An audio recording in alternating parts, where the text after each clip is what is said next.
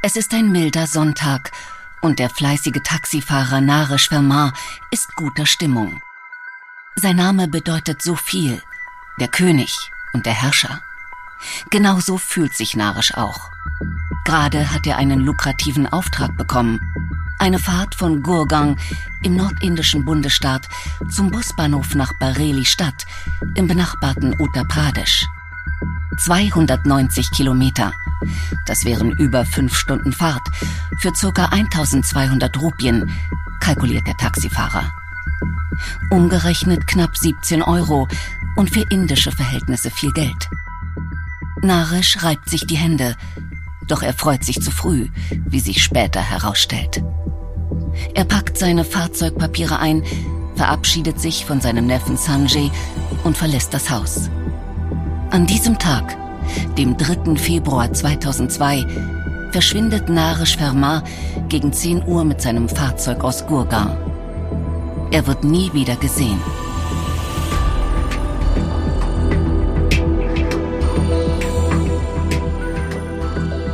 Medical Crimes. Mörder in Weiß. Der Podcast über medizinische Verbrechen. Mein Name ist Antje von der Aalen.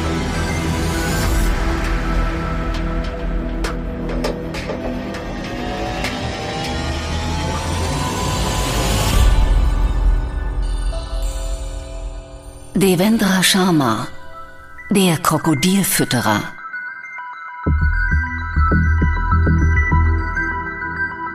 In den kommenden Tagen sucht ihn sein Bruder Ram Nivas überall.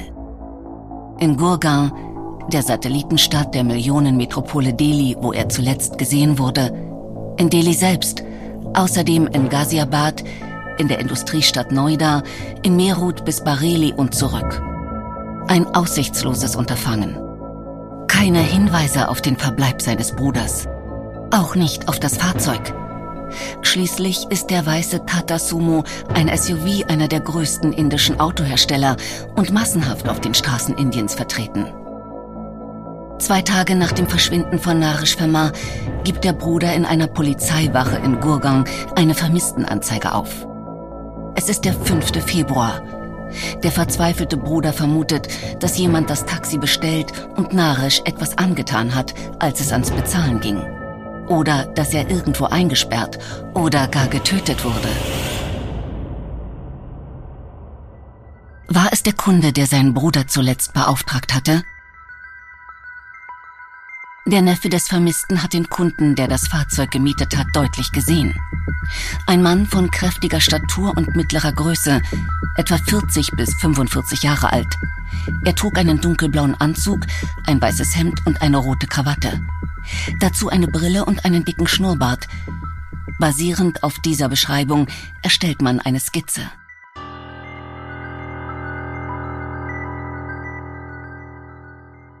Ortswechsel. Am 28. März 2002 bekommen Beamte der Polizeistation Shoro im Bundesstaat Uttar Pradesh einen Tipp über eine Bande von vier Autodieben. Den Polizisten geht daraufhin ein Fahrer in einem gestohlenen Jeep mit gefälschtem Kennzeichen ins Netz.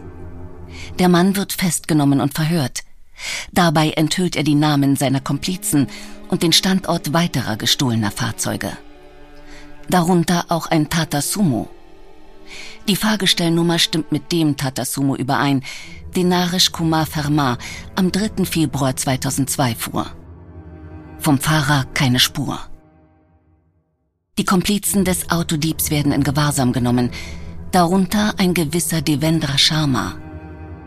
Dieser legt ein detailliertes Geständnis ab, das ihn mit dem Verschwinden von Naresh Verma und dessen Taxi in Verbindung bringt. Er gesteht, dass er Kleidung, Sparbuch und Führerschein des Vermissten in der Nähe des Ufers des Hazara-Flusses versteckt aufbewahrt.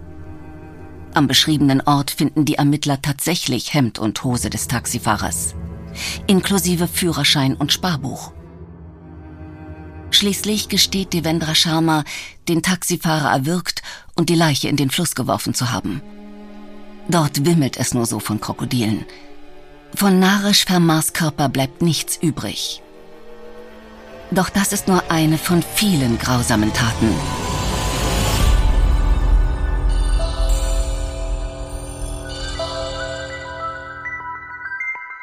Zeitsprung.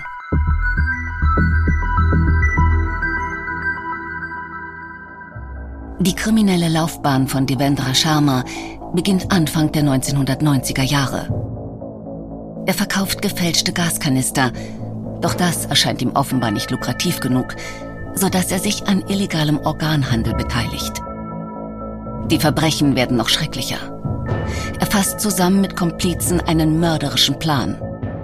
Sie rufen reihenweise Taxen, töten die Fahrer serienmäßig an abgelegenen Orten und verkaufen deren Fahrzeuge für umgerechnet 230 Euro pro Stück.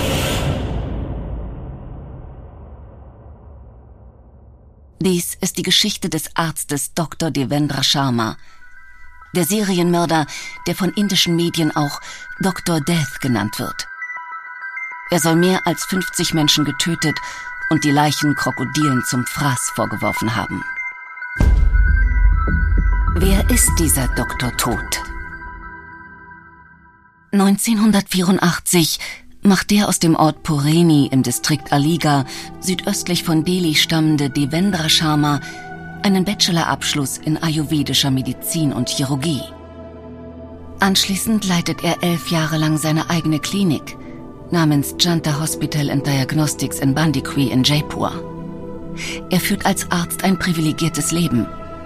1994, zwölf Jahre nach seiner ersten Hochzeit, erleidet der junge Mann jedoch einen finanziellen Rückschlag.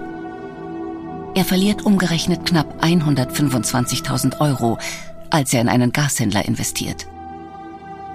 Das Unternehmen löst sich auf und verschwindet, inklusive Sharmas Geld.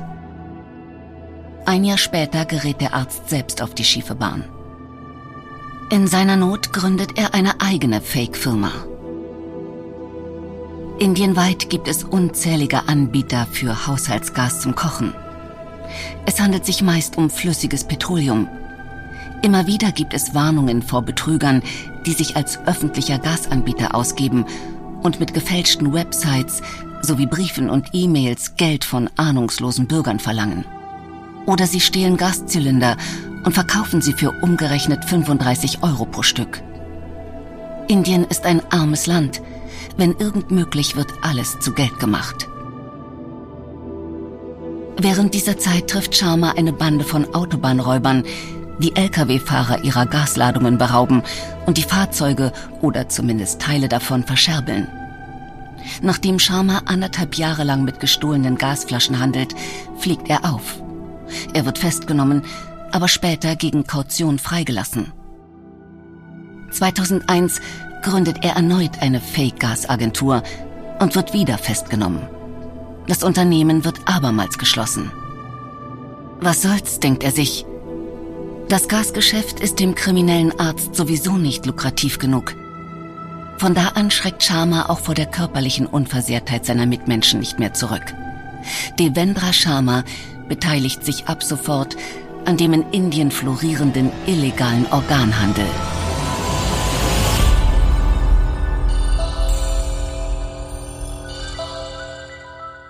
Der große Organbazar.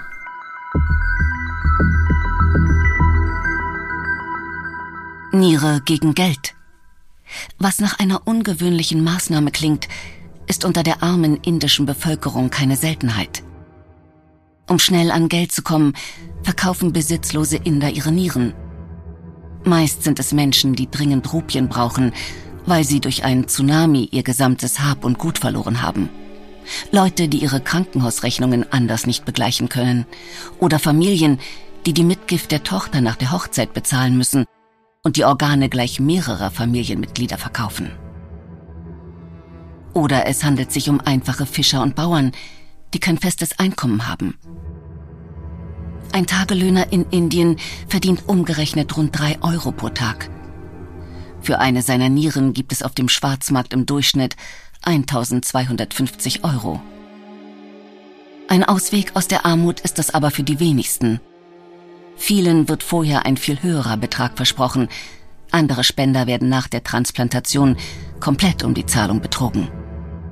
Die Organmafia geht gewissenlos vor und schreckt auch vor den skrupellosesten Tricks nicht zurück.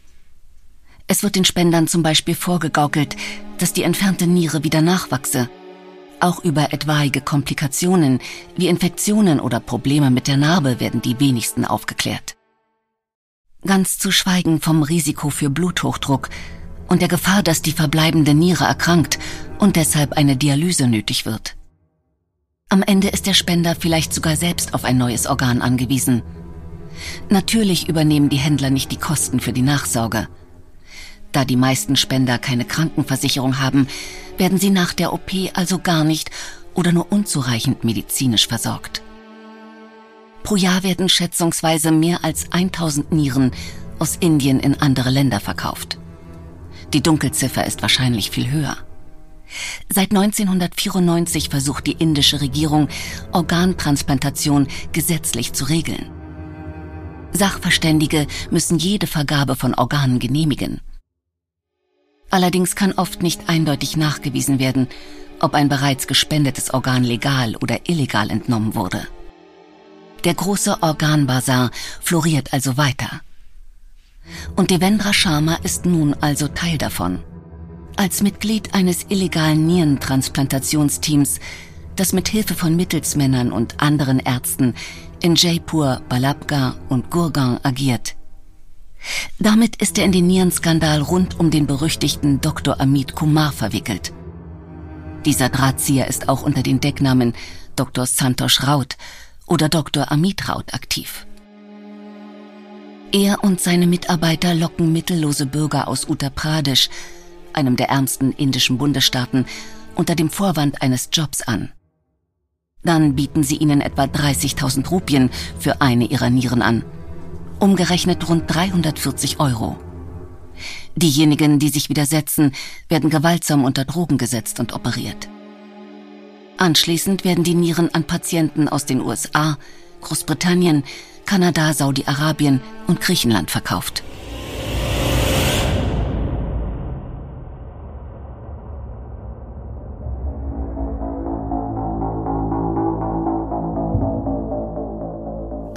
Am 7. Februar 2008 wird Amit Kumar in Nepal festgenommen. Er wird beschuldigt, insgesamt rund 600 illegale Nierentransplantationen durchgeführt zu haben. Allerdings bestreitet er jedwede Beteiligung. Insgesamt geht es in dem Nierenskandal um mehrere Milliarden Rupien, also umgerechnet in Euro, um einen zweistelligen Millionenbetrag.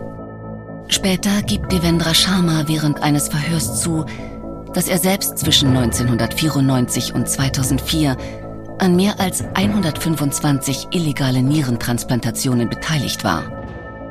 Pro Niere erhielt er jeweils rund 7000 Euro. Doch die Verbrechen werden noch schrecklicher. Sharma beginnt zu morden. Er und eine Bande von Komplizen bestellen Taxis, um deren Fahrer an abgelegenen Orten zu töten. Die Leichen kippen sie in den Hazara-Kanal wo es von Krokodilen nur so wimmelt.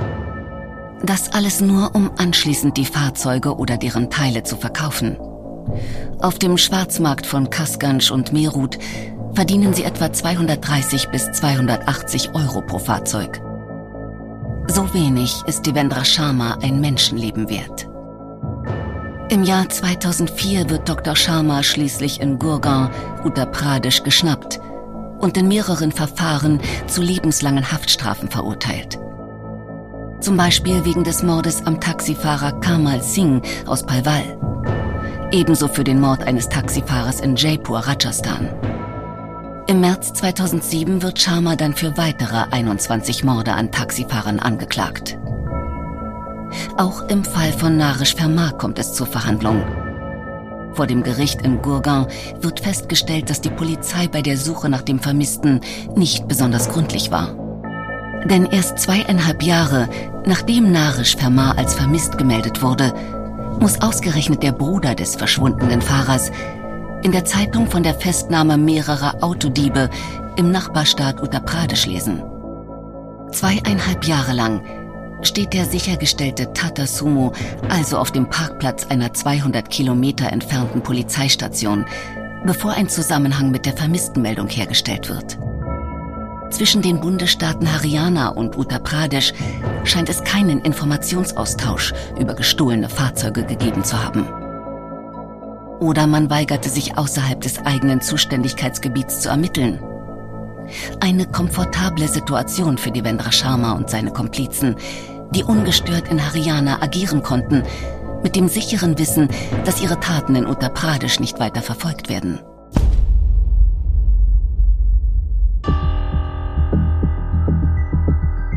Richter Balbir Singh sieht es als erwiesen an, dass Devendra Sharma Narishs Taxi am 3. Februar 2002 für eine Fahrt von Gurgang ins mehrere hundert Kilometer entfernte Bareilly bestellt, den Fahrer erwürgt und die Leiche anschließend in den Hazara-Kanal geworfen hat. Als Devendra Sharma am 14. Mai 2008 wegen Mordes an Narish Verma für schuldig befunden wird, zeigt er keine Spur von Reue. Dies ist kein unparteiisches Urteil. Kräfte arbeiten gegen mich. Ich habe kein Verbrechen begangen, ruft er, als er aus dem Gerichtssaal geführt wird. Nachdem er den Polizeiwagen bestiegen hat, wendet sich der Verurteilte mit einem spöttischen Lächeln an die Presse. Macht euch keine Sorgen. Ich werde meinen Mund nur am Galgen öffnen. In den nächsten Jahren folgen weitere Verfahren gegen Sharma. Insgesamt wird er in sechs bis sieben Mordfällen verurteilt. Seine Frau und seine Kinder verleugnen ihn fortan öffentlich. Später wird Devendra Sharma zugeben, mehr als 50 Menschen getötet zu haben. Doch dazu haut er erstmal aus dem Gefängnis ab.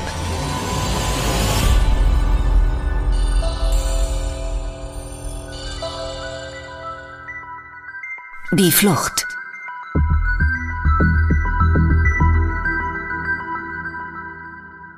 Nachdem er 16 Jahre seiner lebenslangen Haftstrafe im Zentralgefängnis von Jaipur abgebüßt hat, wird Devendra Sharma wegen guter Führung am 28. Januar 2020 in einen Hafturlaub entlassen.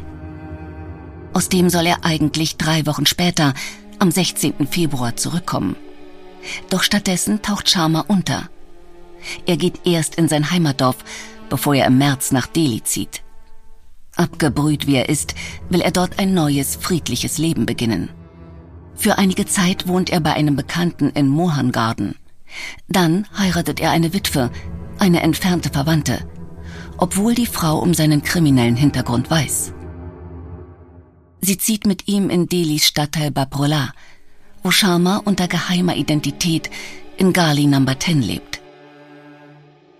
Der Mörder gibt sich als Immobilienhändler aus und gründet ein eigenes Immobiliengeschäft. Er vermittelt sogar den Verkauf eines Gebäudes in Connaught Place, dem teuren Finanzviertel Neu-Delhis, an einen Immobilienhändler in Jaipur. Doch diesmal schläft die Polizei nicht zweieinhalb Jahre. Ein Polizeiteam unter der Leitung von Inspektor Ram Manohar fasst den zu diesem Zeitpunkt 62-jährigen Devendra Sharma im Juni 2020 sechs Monate nach der Flucht aus dem Zentralgefängnis Jaipur. Als ihn die Beamten in seinem Wohnsitz in Baprola stellen, ist Sharma ruhig und versucht nicht einmal wegzurennen.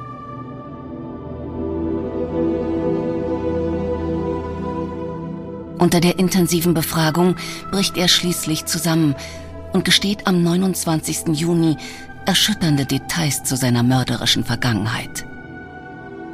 Angesprochen auf Medienberichte, dass Sharma an 100 Morden beteiligt war, sagt er der Polizei. Nach 50 habe ich nicht mehr gezählt. Da die Taten in vier verschiedenen Bundesstaaten registriert sind und die Krokodile der Gegend über eine exzellente Verdauung verfügen, kann die genaue Zahl der Opfer nicht festgestellt werden. Es könnten 100 gewesen sein, fährt Dr. Death fort. Es ist nicht leicht, sich daran zu erinnern.